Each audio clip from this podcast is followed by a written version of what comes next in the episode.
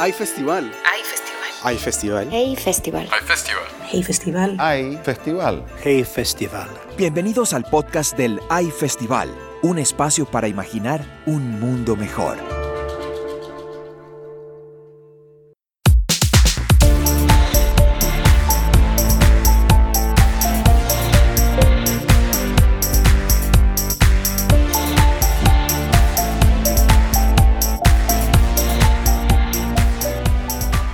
Bienvenidos al podcast sobre talento editorial, una serie de episodios en el que conversamos con diversos agentes del mundo editorial para que nos cuenten cómo viven en estos momentos tan convulsos en el que la epidemia ha trastocado todo plan posible y en el que reina la incertidumbre futura.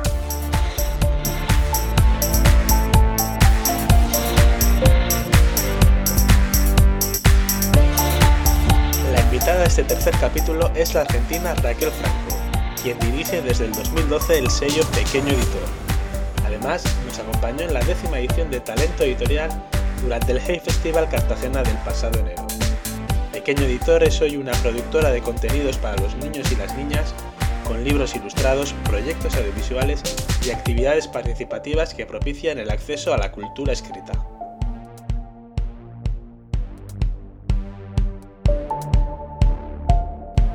Bienvenida Raquel, muchísimas gracias por aceptar nuestra invitación. Queríamos comenzar esta entrevista preguntándote por cómo estás, por dónde te ha tocado pasar el confinamiento y por saber en qué estás empleando tanto, tanto tiempo en casa. Bueno, buen día. Yo estoy pasando mi confinamiento en mi casa con mi familia y la verdad es que el tiempo lo empleo en seguir trabajando, seguir pensando y ocuparme muchísimo de mi familia y de la vida en confinamiento que lleva un montón de tiempo. Eh, lamentablemente no veo ni más series, ni escucho más música, ni me he podido formarme en algo que desear hace mucho tiempo, porque tengo muchísimas más actividades que antes. La COVID-19 está azotando a todo el sector editorial. ¿En qué medida está afectando a Pequeño Editor? En mi rol de directora editorial y general del sello Pequeño Editor, la afectación de la pandemia es total. Por supuesto no se vende un solo libro, pero además nosotros estábamos en plena preparación de la Feria del Libro de Buenos Aires y los libros se nos quedaron adentro de la imprenta sin poder hacerse con lo cual no tenemos las novedades que habíamos previsto, no tenemos la venta más importante del año, que es la de la Feria del Libro, no tenemos el avance de las licitaciones públicas que estábamos gestionando en los estados de la región. Y básicamente todo, toda nuestra estructura de trabajo, las tareas en las que nos ocupábamos en este periodo de tiempo, nuestro cronograma de acción, eh, se ha visto completamente afectado, además del hecho de que todos los que trabajamos para la editorial estamos en nuestras casas y lo que podemos hacer lo hacemos vía teletrabajo. Lo que pudimos hacer, y es bastante interesante, fue generar prácticamente al día 2 de la declaración de confinamiento, es un programa eh, de suscripción del lector directo. Es decir, cambiamos nuestro canal de atención de librerías feriantes y grandes eh, vendedores a contacto directo con el, con el lector. Es un sistema de suscripción en el que ofrecemos cotidianamente una propuesta de actividad y juego relacionado con la lectura y en muy pocos días generamos una actividad con gran repercusión en marketing y gran construcción de base eh, del lector directo que no solo nos tiene muy ocupados, muy enfocados y muy interesados, sino que se ha convertido en una, en una ventaja competitiva y lo será cuando podamos salir de esta situación. Como bien sabes, estas semanas hemos vivido como dos respuestas a la crisis, con algunas editoriales regalando contenidos digitales. El debate es público, gratuidad o no de la cultura, y con esto la supervivencia futura de las industrias creativas. El caso de Argentina además es especial, con el Estado como agente activo en este debate. ¿Puedes profundizar un poco sobre estos temas, por favor? tiene varias aristas este tema. Yo estoy de acuerdo en que uno pueda tener uno como eh, propietario de los derechos de reproducción de los contenidos, pueda poner algunos contenidos a disposición con cierto criterio, cierta moderación, eh, y siempre con el acuerdo de los autores, que es lo principal. Sin embargo, aquí en la Argentina estamos teniendo otra situación que es bastante delicada, que es que el Estado le está requiriendo a autores y editores la sesión gratuita de sus contenidos. En ese sentido, el problema es más complejo, porque el Estado, al convertirse en el gran proveedor de cultura gratuita, le quita a las industrias culturales la posibilidad de encontrar recursos de gestión de sus propios contenidos y luego de explotación comercial de esos, aunque sea por la vía digital, porque se convierte en el gran proveedor.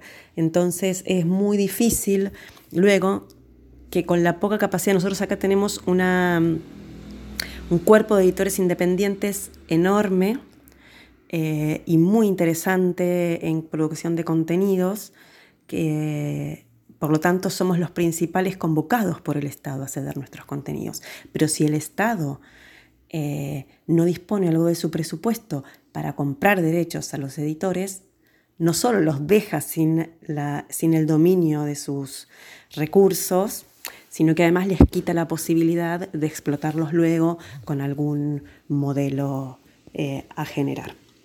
De manera que la situación es delicadísima delicadísima. Yo creo que hay criterios de solidaridad en los cuales se pueden poner a disposición contenidos gratuitos, pero no debería instalarse nunca como el modelo de consumo de la cultura. Enlazando con la pregunta anterior, este confinamiento está afectando de manera singular al comercio de proximidad y, por ejemplo, el futuro de las librerías está amenazado ya hemos visto como algunas están cerrando. ¿Cómo podemos contribuir a su supervivencia? En efecto, eh, al perder las librerías perdemos el canal principal de circulación del libro. Eh, es delicadísimo que en la Argentina ya estábamos muy seriamente afectados y por supuesto esto es un golpe, eh, un sablazo tremendo. Estamos pensando varias, justamente con un grupo de editores, distribuidores y libreros, algunas, algunas medidas. Hay un proyecto que se está movilizando ahora por la web, que es una especie de, cheque eh, de sostén, se llama, es un proyecto que se llama Mi Librería, que es que uno apadrina una librería comprando, eh, digamos, enviando dinero a cuenta de cuando pueda ir a comprar el libro, de manera que la librería tenga un pequeño ingreso en este tiempo.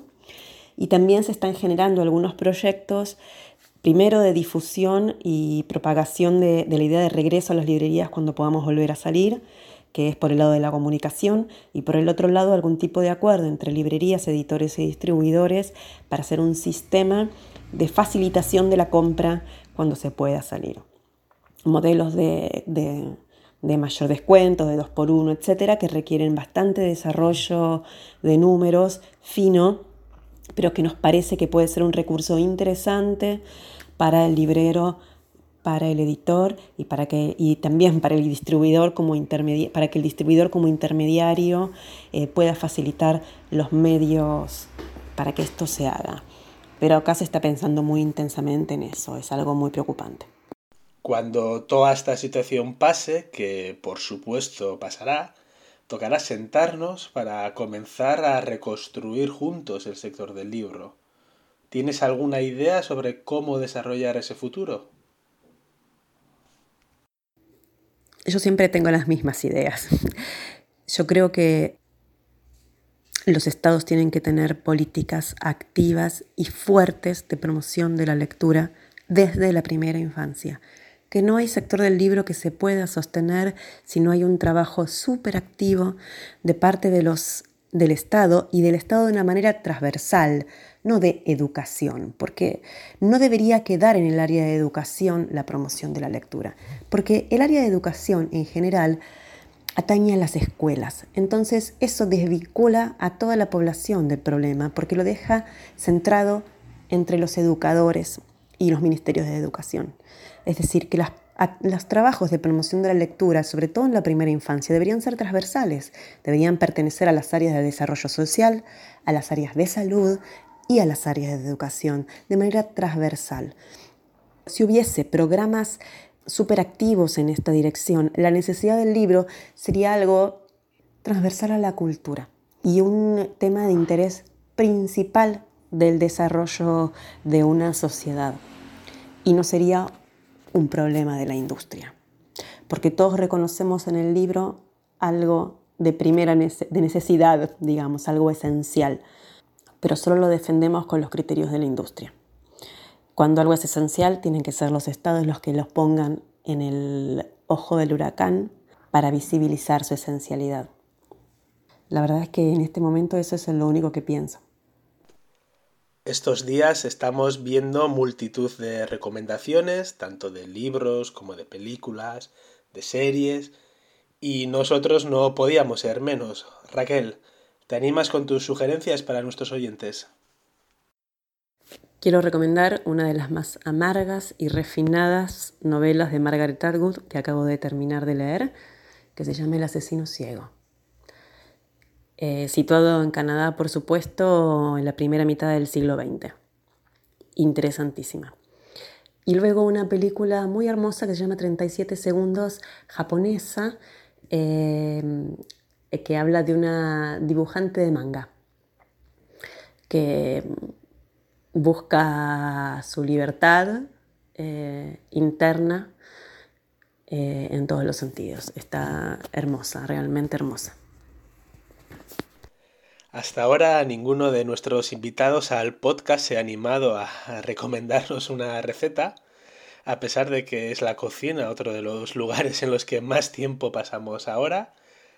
¿Te animas a ser la primera? Les quiero recomendar una receta súper sencilla de una ensalada de legumbres que está buenísima, que es con porotos negros bien blanditos, mezclados con cebollita morada, tomate cortado muy chiquitito, mucho cilantro. Mucho cilantro, este es el, ingrediente principal y el secreto, sal, pimienta, limón y oliva. A mí me gusta con mucho limón y mucho cilantro, eh, pero obviamente eso queda a criterio del comensal. Que la disfruten.